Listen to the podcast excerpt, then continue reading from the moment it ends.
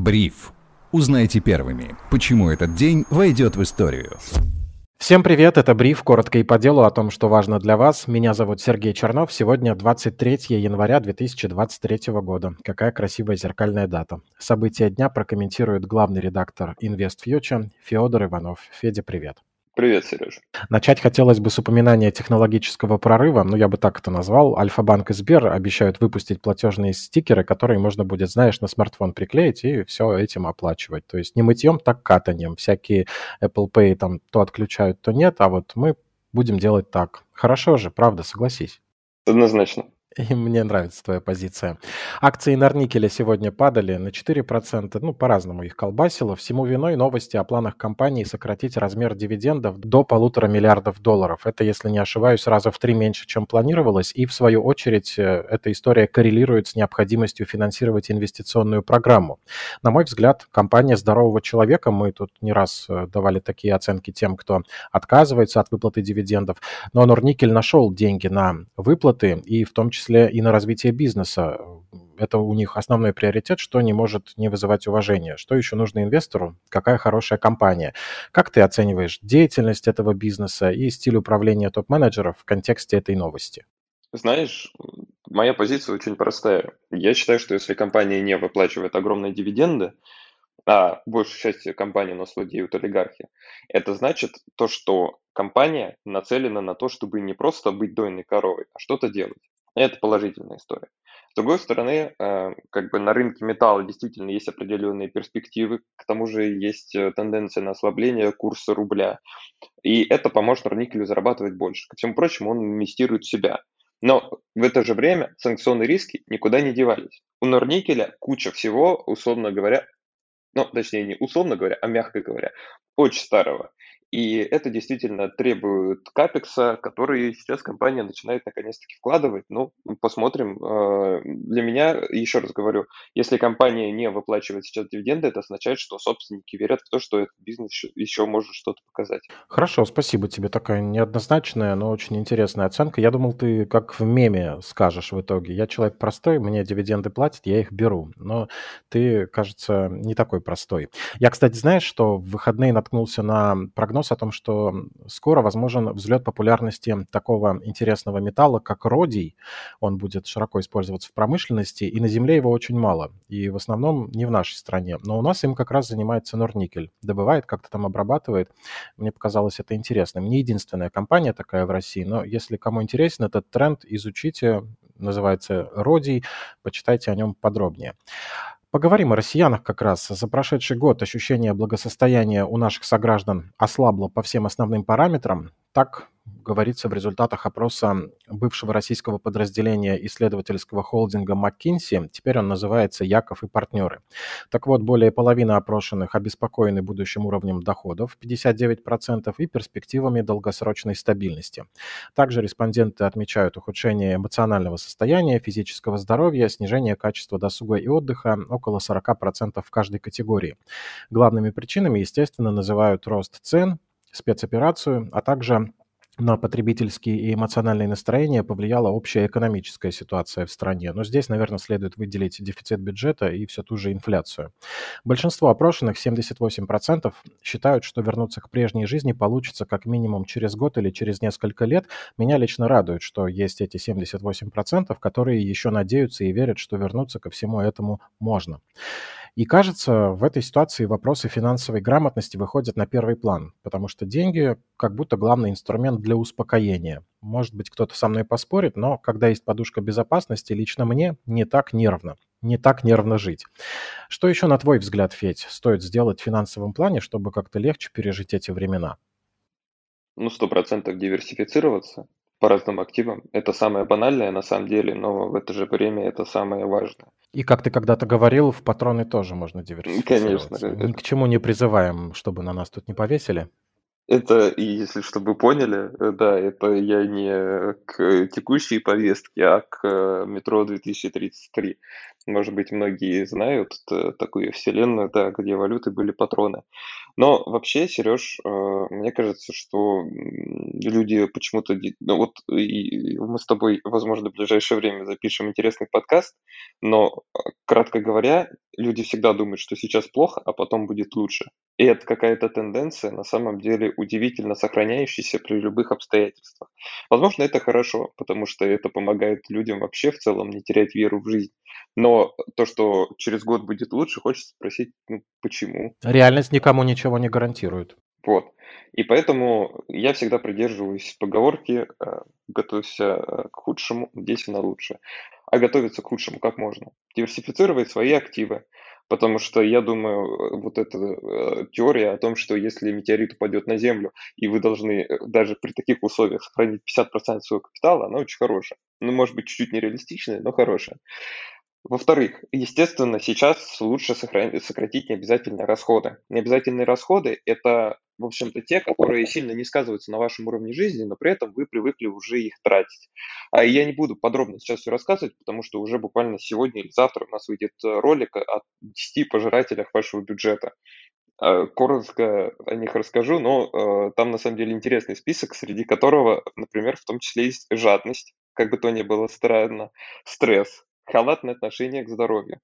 В общем-то, там довольно много интересных вещей, поэтому обязательно посмотрите этот ролик. Ну и, Сереж, а, давай по чесноку. Сейчас а, все-таки, как ты чувствуешь? Потому что это вопрос а, очень сугубо личный. Человеку стоит мобилизироваться не в плане военном, а в плане экономическом, финансовом. Мобилизировать себя, сократить расходы, перейти в режим накопления – или же человеку все-таки стоит потратиться на себя, потому что когда, если не сейчас? Ты знаешь, моя позиция посередине где-то, потому что должен быть какой-то баланс. С одной стороны, лично я, например, действительно сокращаю расходы, но не перестаю инвестировать в себя, потому что происходящих событий два конца. В одном случае ничего из того, что я делаю, будет вообще неважным. В другом случае мне пригодится то, что я в себя инвестировал. Ну и, в принципе, я скажу себе спасибо за то, что я где-то сэкономил.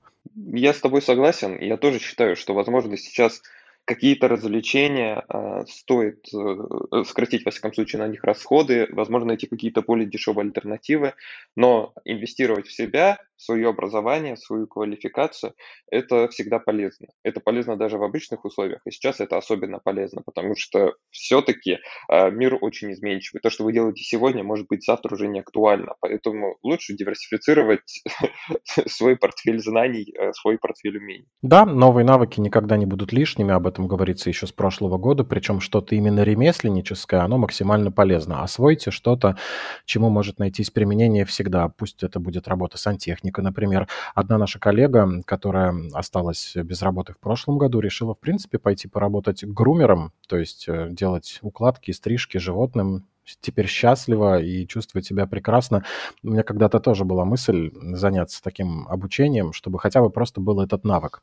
Пригодится, я думаю, всегда. Ну и раз эту тему затронули, э, хочется к третьей новости сразу перейти. Доходы сервисов и частных работников в Америке которые специализируются на выгуле собак, взлетели на фоне пандемии.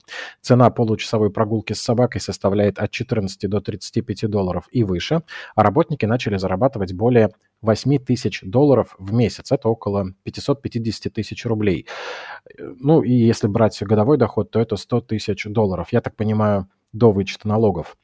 Рынок услуг для владельцев домашних животных в США развивается очень быстро. Во время пандемии более 23 миллионов семей завели собак и кошек, а теперь возвращаются в офисы и вынуждены нанимать помощников для выгула и ухода. Вот неплохой навык, казалось бы. Выгуливаешь собак и получаешь почти сверхдоходы. Возможно ли, на твой взгляд, такое в России? И не похоже ли это на новый тренд, за которым будущее, потому что это уже какой-то даже не малый, а микробизнес, который практически не требует вложений, кроме, наверное, какой-то небольшой рекламы на районе, и не требует особых специальных навыков, достаточно любви к животным и какой-то внимательности, ну и чтобы зрение было хорошим. Знаешь, Сереж, 40% вычти только все. А, ну, если мы говорим о 8 тысяч долларов, 8 э, тысячах долларов, то это все-таки самые, наверное, богатые штаты, вроде Нью-Йорка, либо Калифорнии, где самые высокие налоги. Ну, в пересчете на рубли остается 329 тысяч в месяц. Это дофига даже, это не по российским меркам только дофига, это еще дофига по американским меркам. Да. Э, для сравнения, там выпускники, например, я знаю, финансовых институтов э, в США в лучшем случае устраиваются на работу, там, на которой им платят 80 тысяч. Если они смогут найти, заплатив за образование, кстати, огромные деньги, 100 тысяч долларов, это уже великолепно. Но э, тенденция в США понятная, но в России, Сереж, э, люди даже страховки не оформляют. Вот ты много людей знаешь, которые платят за страховку? Ну, честно говоря, немного, опять же, окружение мы подбираем по своему подобию, поэтому у меня таких людей достаточно, но не сказать, что преобладающее количество. И я, конечно, понимаю, что у нас пока в традиции сильнее вот эта норма, к сожалению, ужасная, оставить питомца на улице, если ты не можешь его содержать. Знаешь, э, у меня семья девушки таким образом подобрала пять котов просто э, люди бросают котов. Ну, слава богу, они там в замечательных условиях. Это ужасные люди. Я надеюсь, у них в жизни не все сложится. Да, я тоже не представляю, причем с, до, до такого абсурда доходили истории, что мог сосед э, выкинуть, э, как бы у него умирает жена, у жены остается собака и кошка. Собака от грусти умирает через пару дней, а кошку он просто выкидывает. Бессердечный, я только эпитетом обойдусь, дальше нецензурно, бессердечный он. Ну, ну, это вырежем, наверное, да? Вообще хочется запикать и оставить. Давай оставим. Так вот, я думаю, что это связано на самом деле не только с историями про как бы там культуру, традиции и так далее. Это же вопрос еще очень часто доходов. Знаешь, когда зачастую люди себя прокормить не могут, они не могут думать о животных. И э, это не очень хорошая тенденция. Ну, даже посмотри там на объемы выдачи микрокредитов, на количество просрочек по микрозаймам. И в целом то, что Сбер в этом году, кажется, рекордные объемы потребительских кредитов выбрал. Людей, людям просто не хватает денег. Тут нельзя чисто людей винить. Ну, и на самом деле уровень развитости, богатства, ну, как бы уровень богатства общества, он очень часто влияет на его развитость. Например, до сих пор во многих странах СНГ нормально там, типа, э, котам головы отрубать, да, либо топить э, маленьких котят. Да даже в России так в деревнях делают постоянно нам как бы кажется это бесчеловечно. Для кого это, стандартная жизнь, потому что. И, э, наверное, тут вопрос в том, что это все глобальное, опять же, упирается экономическое развитие, повышение доходов населения, повышение уровня образования, культуры. Это все очень сложные процессы, но как бы животные, а, естественно, в комментариях наверняка найдется много людей, которые напишут, да, это всего лишь животные, там человек гораздо важнее и так далее. Но тем не менее, все-таки это тоже живые существа, понимаешь? А, и это зависит от личного отношения, но мне кажется, то, что мы должны стремиться все-таки в том числе к повышению нашего ВВП, к повышению финансовой грамотности, там, доходов населения и из каких-то таких гуманных целей по отношению к братьям нашим меньше. Я тебя понял, рискуем уйти в философию, но тогда пусть она будет трехмерной. О каком повышении финансовой грамотности можно говорить, если мы обсуждаем людей, у которых только два варианта. Умереть от нищеты и голода, не выбрасывая домашнее животное, либо выбросить его на улицу, что в голову не приходит взять четыре бумажки, написать объявление о том, что ситуация тяжелая, заберите, пожалуйста, кота, кто может содержать, расклеить на подъезды своего дома или дать объявление в Инстаграм, если еще интернет не отключили, в запрещенной соцсети, между прочим, или где-нибудь ВКонтакте и в Одноклассниках. Ну, потому что у мобилизованных животных забирали на передержку, потому что многие жили в одиночестве, но только с домашними животными. Я думаю, точно так могут поступить и те, кто не может содержать дальше домашнее животное. Мы так немножко ушли в философию, отойдя от темы возможности заработать на выгуле домашних животных в России, но в целом из-за всей этой нашей дискуссии понятно, что рано пока об этом говорить. Чуть более приятным закончим этот выпуск. Московская биржа обещает заплатить дивиденды по итогам 2022 года. Ну, как обещает? Рассчитывается так. Финансовые результаты компании за прошлый год говорят о неплохой устойчивости ее бизнеса и, возможно, выплаты состоятся, дивидендная доходность, правда, будет маленькой, всего 4%. На безрыбье и рак рыба. Меня зовут Сергей Чернов, таким было 23 января 2023 года. События дня комментировал непризнанный философ современности и главный редактор InvestFuture Федор Иванов. Федь, спасибо. Спасибо тебе, Сереж. Слушайте бриф на Яндекс Музыке, подписывайтесь на нас везде, где только можно, ставьте лайки, пишите комментарии. Каждому из них радуемся всем сердцем. Отличного настроения и до встречи.